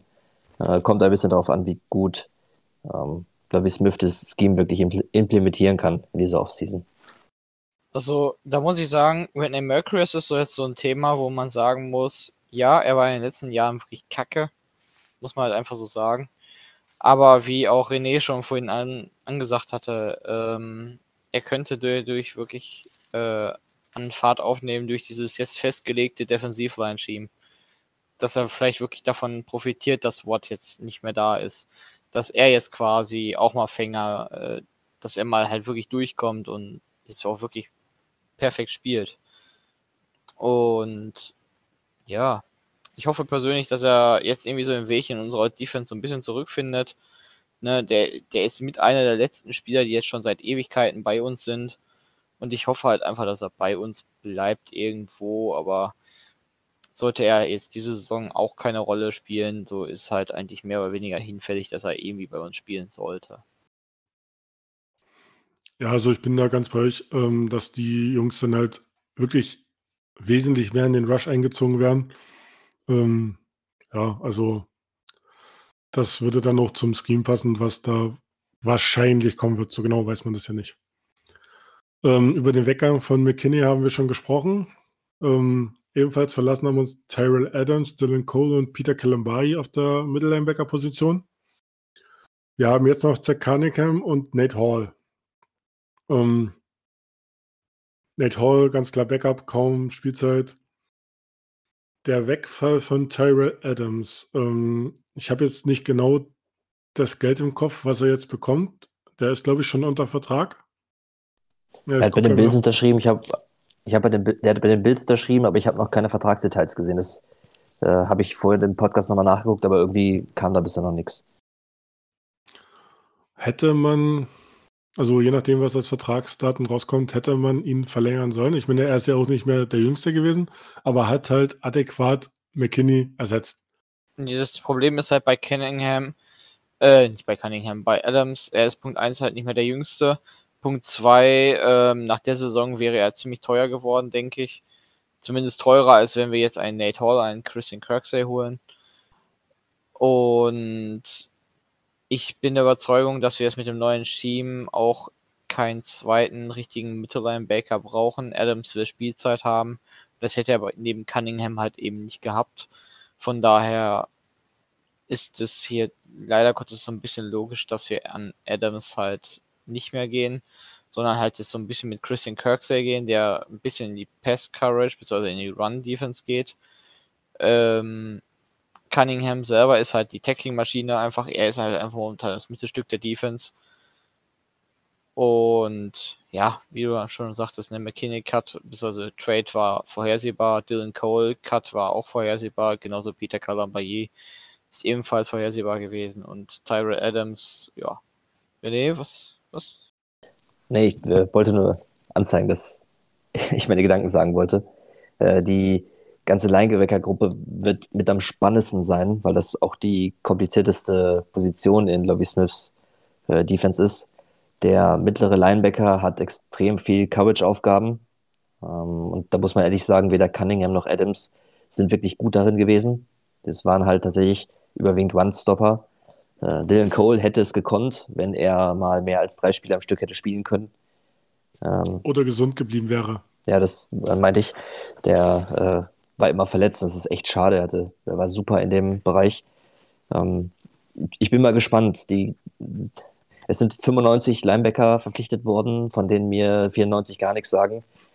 Das wird spannend. Also ähm, Texans Ford, äh, kennt, kennt der eine oder andere vielleicht von Twitter. Ähm, der hat halt sich Kirksey angeguckt, hat geschrieben, ja, der wäre eigentlich perfekt für diese Position. PFF hat aber ihn irgendwie als schlechtesten Coverage Linebacker letztes Jahr gegradet. Also ich weiß nicht, was das für eine Kombination ergeben soll. Ähm, stattdessen haben wir dann noch ähm, Kevin Pierre-Louis verpflichtet, der bei PFF der beste Coverage Linebacker war, aber bei Washington seinen Stammplatz in der Saison verloren hat. Es ist alles sehr, sehr, sehr seltsam. Und die ganzen anderen Namen, die da stehen, die habe ich in meinem Lebtag noch nie gehört. Also das wird eine ganz interessante Positionsgruppe werden. Ja, definitiv. Das Problem bei PFF ist halt irgendwie, dass die mit der Courage irgendwie, keine Ahnung, ich glaube, die spielen ja Lotto oder irgendwie sowas. Auf jeden Fall, ich finde, bei PFF kannst du irgendwie die Courage-Skills äh, irgendwie nicht so wirklich richtig ernst nehmen. Vollständigkeit halber, äh, Christian Kirksey wurde ja schon genannt, Kevin Pierre-Louis. Wir haben noch verpflichtet Hardy Nickerson, ähm, Joe Thomas, nicht den Tackle, sondern den Linebacker, ähm, Ty Davis und Camo Grüger Hill. Die meisten kann ich auch nur durchmetten muss ich ehrlich gesagt sagen. Also ist jetzt nichts, was da wirklich heraussticht und ja, dadurch, dass wir, wir hatten halt nicht den, was schon erwähnt wurde, den Coverage Linebacker und also ich weiß nicht, ich sehe es doch trotzdem noch ein bisschen als Schwächung, weil man von den neuen nicht, noch nicht ganz einschätzen kann. Es, es ist der ganzen Free Agency bis auf vielleicht die Tackle-Trades oder was, was wirklich halt direkt helfen kann, nichts splashy bei gewesen. Nichts wirklich, wo man sagen kann, oh, das war der Baustein. Naja. Ähm, Ein, eine so eine Verpflichtung haben wir bei den Cornerbacks. Da kommen wir bestimmt auch mal zu gleich. Genau. Ähm, wie die alle so in Smiths neues System passen, Muss mal gucken. Er war jetzt mit bei der Verpflichtung dabei. Und ja, leiten wir etwa weiter zu den Cornerbacks. Du hast es gerade schon erwähnt. Ähm, die mieseste Gruppe, die Secondary, die wir das letzte Jahr hatten. Also. Wobei, da muss ich das so ein bisschen reingrätschen. Äh, da sind wir sowohl bei Ratings gar nicht mal die schlechteste gewesen. Da waren wir in der D-Line deutlich schlechter. Ähm, bevor du jetzt noch was sagst, jedes Mal, wenn du sagst, dass wir halbwegs gut waren, Philip Gaines. Nein, nein, das, das, das, ich will das jetzt auch gar nicht schönreden. Ich will nicht sagen, dass wir gut waren, aber ich will nur sagen, dass wir von den reinen Statistiken her die Cornerbacks nicht die schlechtesten waren. Ich glaube, ja, Robbie sei Dank. Was wir, was letztes Jahr halt wirklich massiv reingehauen hatte, waren die Verletzungsprobleme dass Conley die ganze Saison ausgefallen ist. Damit hat keiner gerechnet, dass äh, Roby dann die halbe Saison gesperrt fehlte und wir dann tatsächlich mit Philip Gaines und Hargraves Großteil der Saison spielen. Das, also, ich weiß auch nicht, das hat mir, das hat mir, äh, glaube ich, Jahre meines Lebens gekostet, diese Secondary anzugucken. Ähm, also gerade bei Philip Gaines habe ich mich gefragt, ob es nicht wirklich irgendeinen äh, Verkaufstüteneinpacker à la Bill Belichick irgendwo gibt, der das nicht besser machen kann. Das, das ist äh, also man konnte es ja schon quasi wirklich voraussagen, wenn eine Double Move Route kommt, dass Philip Gaines irgendwo liegt und der äh, Wide Receiver eine Separation en masse hat. Also, das, das, also es wurde ja auch regelrecht gespielt damit von den Teams. Ähm, ja, also naja, ähm, Bradley, Bradley Roby ist noch im Team. Wird, glaube ich, wenn ich das richtig auf dem Schirm habe, das erste Spiel noch ausfallen. Wegen PAD, genau. Ähm, wir haben noch Vernon Hargraves zurückgeholt, auch erst nach einer ganzen Weile. Der hat auch die Chance, den Free Agent Markt zu testen. Er kennt das Team und fand ich jetzt nicht allzu schlecht. Geht besser, aber ja, Flip Gaines. Ähm, dann haben wir noch John Reed, unseren letztjährigen Rookie, Kieran Crossen, Cor Cornel Armstrong, was dann äh, mehr so in die Special Teams Richtung geht. Äh, Philip Gaines ist weg, ich bin froh.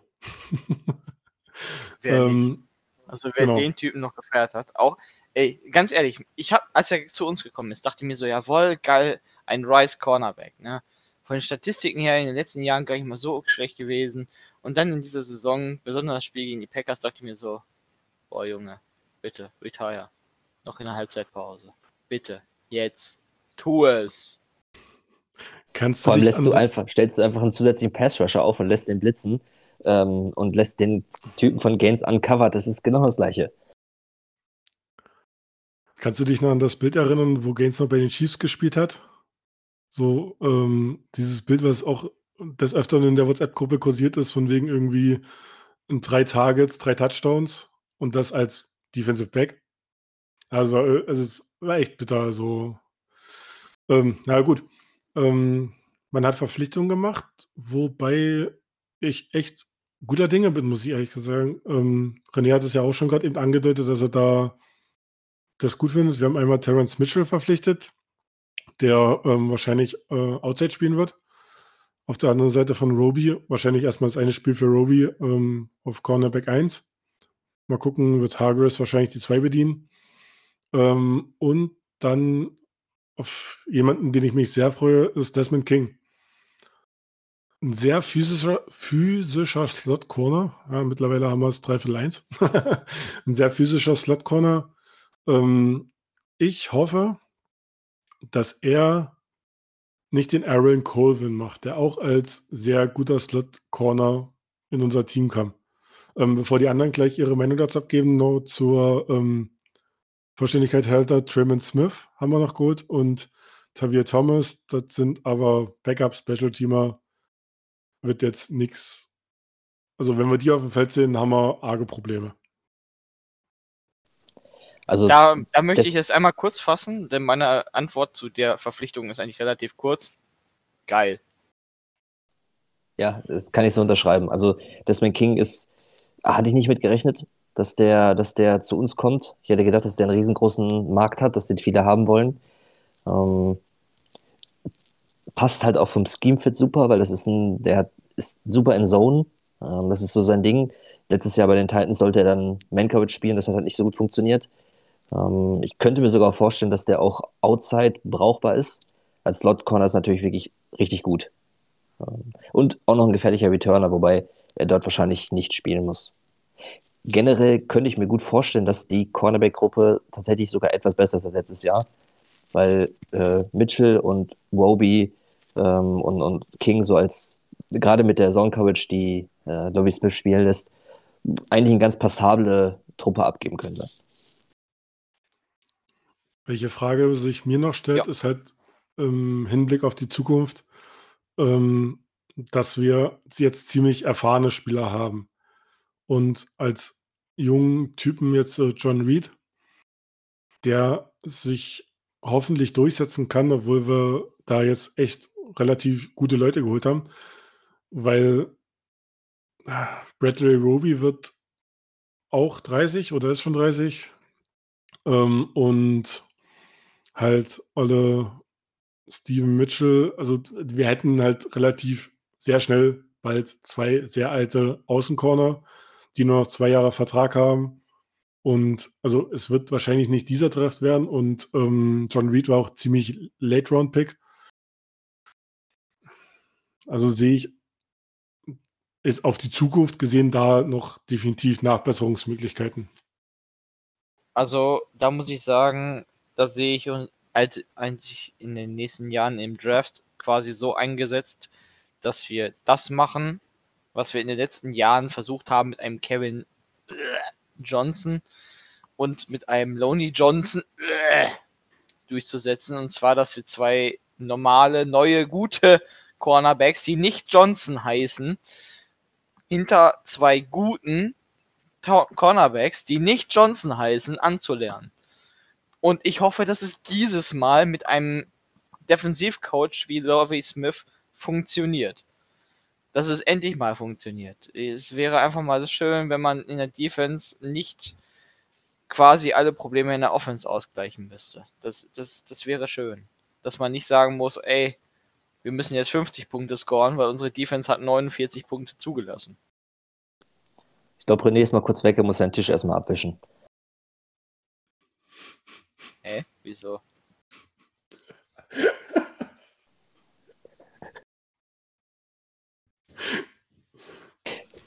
Was mir wirklich wehtut, ist, ähm, dass wir Gary Conley nicht weiter verpflichtet haben. Es macht Sinn vom Scheme her, weil ähm, Conley auch so ein. Conley ist halt ein reiner Man-Corner. Der ist in, wenn er Pressman spielt, sensationell. Ähm, gehört für mich da, aber ich habe da so einen, so einen Man-Crush bei ihm. Ähm, sogar zur Ligaspitze bei Pressman. Ähm, in Zone ist er halt nicht ganz so gut und deshalb macht es Sinn, dass er nicht weiter verpflichtet wird. Aber das tut mir halt wirklich weh, weil ich ein Riesenfan von ihm. So, dann haben wir es bald geschafft. Ähm, zu den Safeties. Ähm, der nächste Reed, Justin Reed, immer noch im Team. Äh, Lonnie Johnson ist ja während der Saison auf Safety gewechselt. Ähm, Eric Murray und AJ Moore. Ja, äh, Jonathan Owens ist noch da. Ähm, Michael Thomas, den, der relativ alt war, den wir letztes Jahr geholt hatten, ist wieder weg. Und Gino Stone auch. Also die, die Gruppe kann man eigentlich relativ schnell abhandeln. Wir haben Terence Brooks geholt, der wahrscheinlich auch mehr Richtung Special Team wird, gehen wird. Ähm, seht ihr da noch irgendwelche Verpflichtungen für den Draft oder so?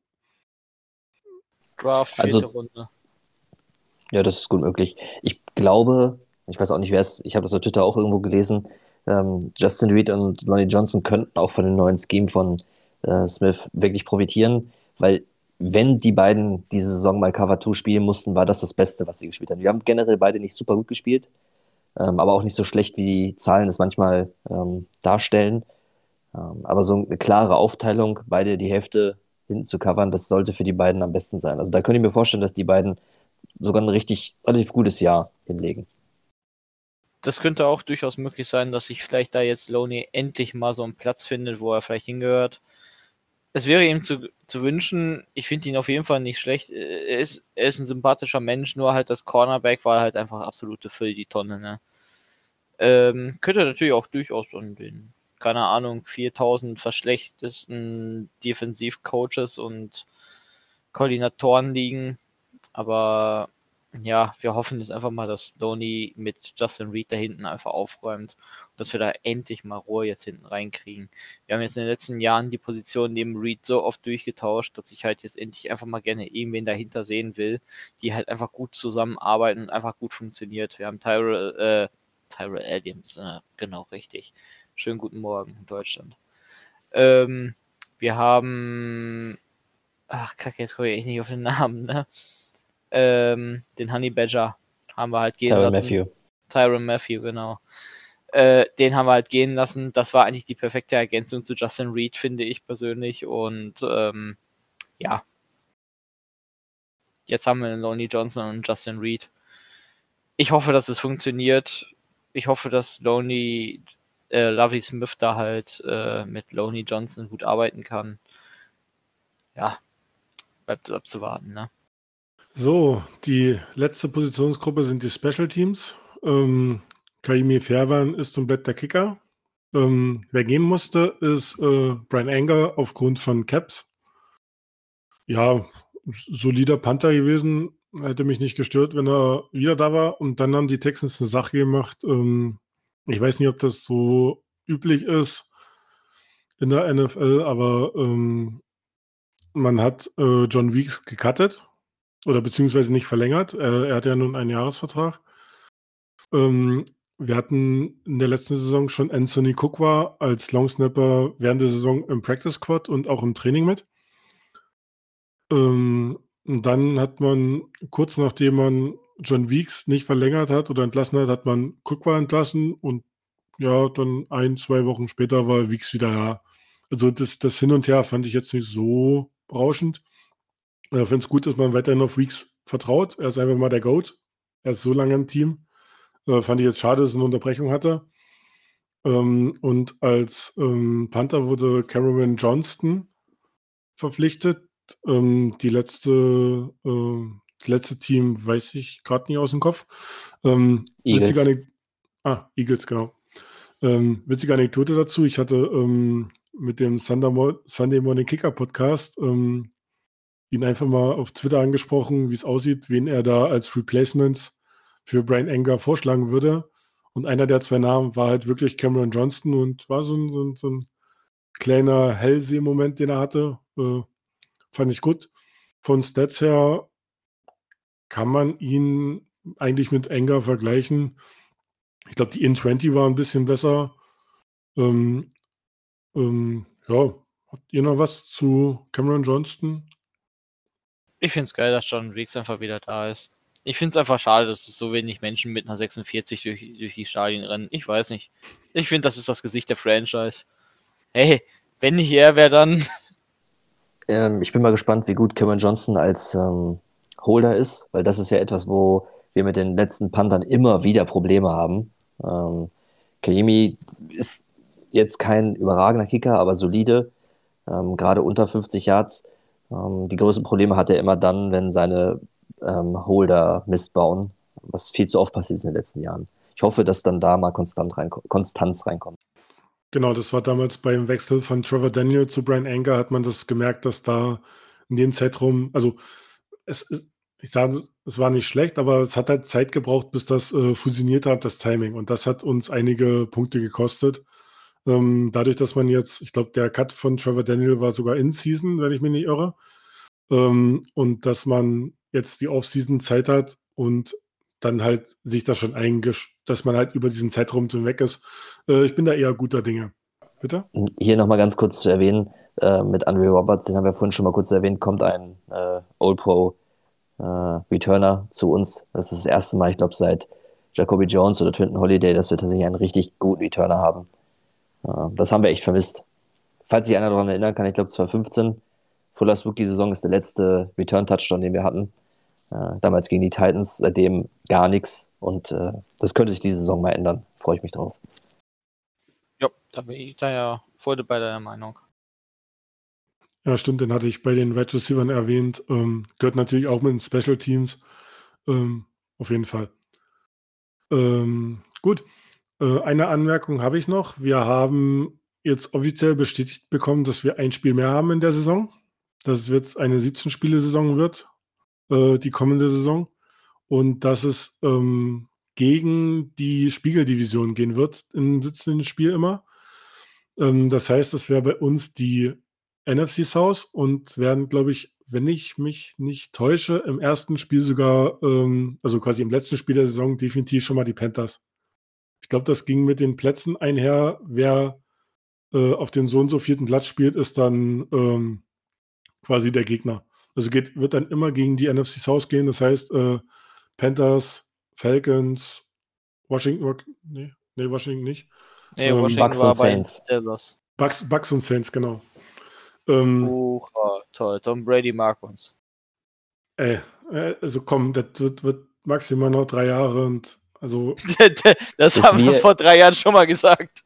Bis wir auf dem gleichen Platz wie die Bucks landen in der Division, äh, geht die Zeit auch noch ins Land. genau, dazu müsste man erstmal da gleichziehen und ich glaube, das wird im nächsten Jahr nicht passieren. Also ich glaube nicht, dass wir da, ähm, ich weiß nicht, ob das in, in einem Jahr voraus berechnet wird. Aber ich denke mal schon, ne? Oder wird das dann, Die also Panthers, ich- die Panthers haben dieses Jahr an drei in der Division abgeschossen, so wie wir, und deshalb spielen wir gegen die. Naja, also quasi fürs kommende Jahr war ich ja, Ja, richtig. stimmt. Da also, gab es ja jemand, der war noch schlechter als wir. ähm, Nee, nicht Ja. mal. Äh, die Falcons waren besser als wir, aber äh, die Jaguars halt. Die Jaguars sind das Untermaß der NFL gewesen. ja, aber die Dolphins an zwei oder eins picken zu lassen, wäre dann wirklich ein bisschen hart gewesen. also, das wird sich immer wieder durchziehen. Mit der Spiegeldivision kann man sich das äh, Week 17 Spiel quasi ausrechnen. Ähm, ich finde es eigentlich ein bisschen schade, dass man nicht nochmal gegen einen Division-Gegner abschließt, was so ein bisschen die Spannung rausnimmt. Weil, wenn es eine enge Division war, ist zumindest meine Meinung, ähm, heißt ja nicht, dass du gleich auf den getroffen bist, der da dir noch was mit Playoffs reinpfeifen könnte. Aber ja, muss man sehen, ein Spiel mehr, keine extra Beiweek. Kann sein, dass sich das auch noch irgendwie ändert, je nachdem. Ähm, das ist jetzt der aktuelle Stand.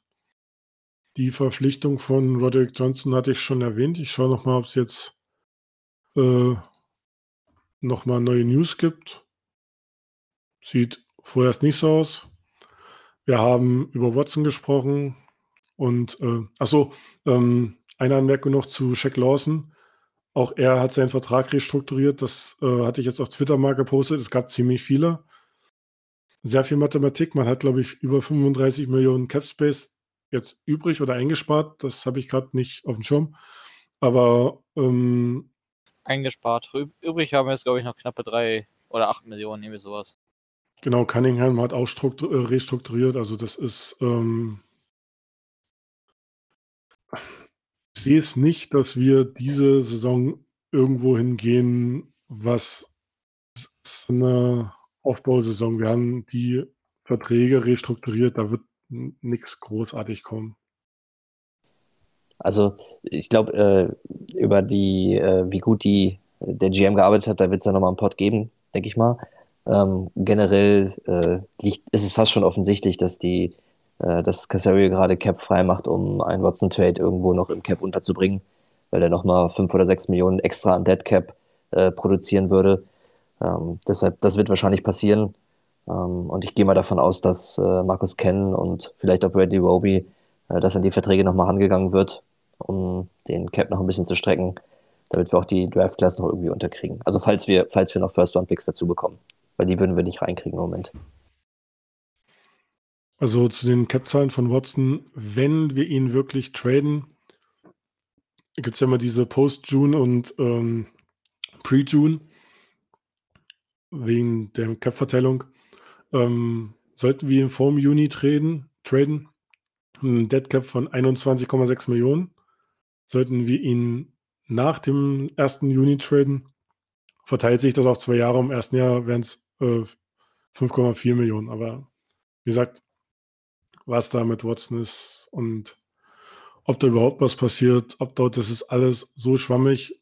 Mittlerweile muss Casario ähm, gucken, wie er rechnet, weil ich glaube, mittlerweile hat er auch nicht nochmal mit dem Team geredet. Ja, Also ich weiß nicht, ob ihr da noch andere Infos habt, ob er sich da nochmal herabgelassen hat, mit irgendjemandem zu quatschen. Man hat es mehrmals probiert. Die Anklagen jetzt machen es nicht einfacher, definitiv nicht. Und es, ja, es, es wird spannend, wirklich, wer bei uns nächste Saison die Bälle schmeißt. Ersatz dafür haben wir uns schon mal geholt, auf jeden Fall. Und ich meine auch relativ adäquaten. Und den Rest, der muss halt so geschaut werden, was passiert. Wird keine einfache Saison, bin ich der Meinung. Wie seht ihr das? Ja. Nö, nicht leicht, nicht gut. Nö, abgelehnt. Selbst, selbst mit Watson könnte es eine lange Saison werden. Äh, ohne Watson wird es, ähm, ja, werden wir uns an, an äh, Niederlagen gewöhnen müssen. Obwohl, das sind wir jetzt, jetzt schon. Ja, ich wollte gerade sagen, ändert sich was? Aber einen First-Round-Pick seit vielen Jahren mal wieder. Das könnte uns eventuell. Endlich mal wieder First Overall. das könnte uns auf jeden Fall ein bisschen mehr Hoffnung geben und ertragbar machen. Letzte Saison war es echt unerträglich zu wissen, wir verkacken und die Dolphins feiern sich einen Arsch ab. Wenn, wenn ich, also. Ach, die feiern die, doch nicht, hallo? Die bauen, habe, nur Larry, die, die bauen Larry Mitanze nur eine Ehrenstatue. Ja, also das, das, was jetzt noch mit den Trades rauskam, mit den 49ers und Co., es ist deprimierend, was für ein Potenzial aus unseren Picks geschlagen wurde und die haben trotzdem noch so gut weiß ich nicht, also wenn die jetzt nächstes Jahr nicht Super Bowl-Sieger werden, bin ich echt eigentlich ein bisschen sauer. ja, keine Ahnung. Ich glaube, da hat äh, da hat noch Brady irgendwas gegen. Ich glaube, bevor die in Super Bowl gewinnen, äh, kündigt der bei den Bucks und äh, ist auf einmal urplötzlich, keine Ahnung, Bomb Trady äh, bei keine Ahnung wo. So. Wir haben soweit alles durch. Vielen Dank fürs Hören. Das waren jetzt äh, fast zwei Stunden. Ähm, nach langer Zeit haben wir uns mal wieder gemeldet. Es wird noch mehr kommen. Wir haben noch ein bisschen was im Petto. War jetzt ein bisschen schwierig, Zeiten zum Aufnehmen zu, bringen, äh, zu finden.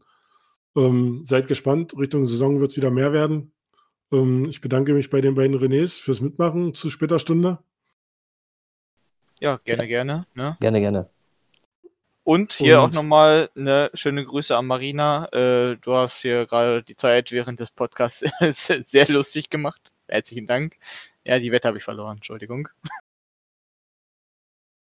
Du hast gleich was zu lesen, Tobi. Deswegen Notizen auf und Handy weg beim Podcast. Passt auf euch auf, bleibt gesund ähm, und ich hoffe, wir gehen ein bisschen zuversichtlicher in die Saison, auch wenn es schwer werden wird. Horns ab. Horns ab. Horns ab.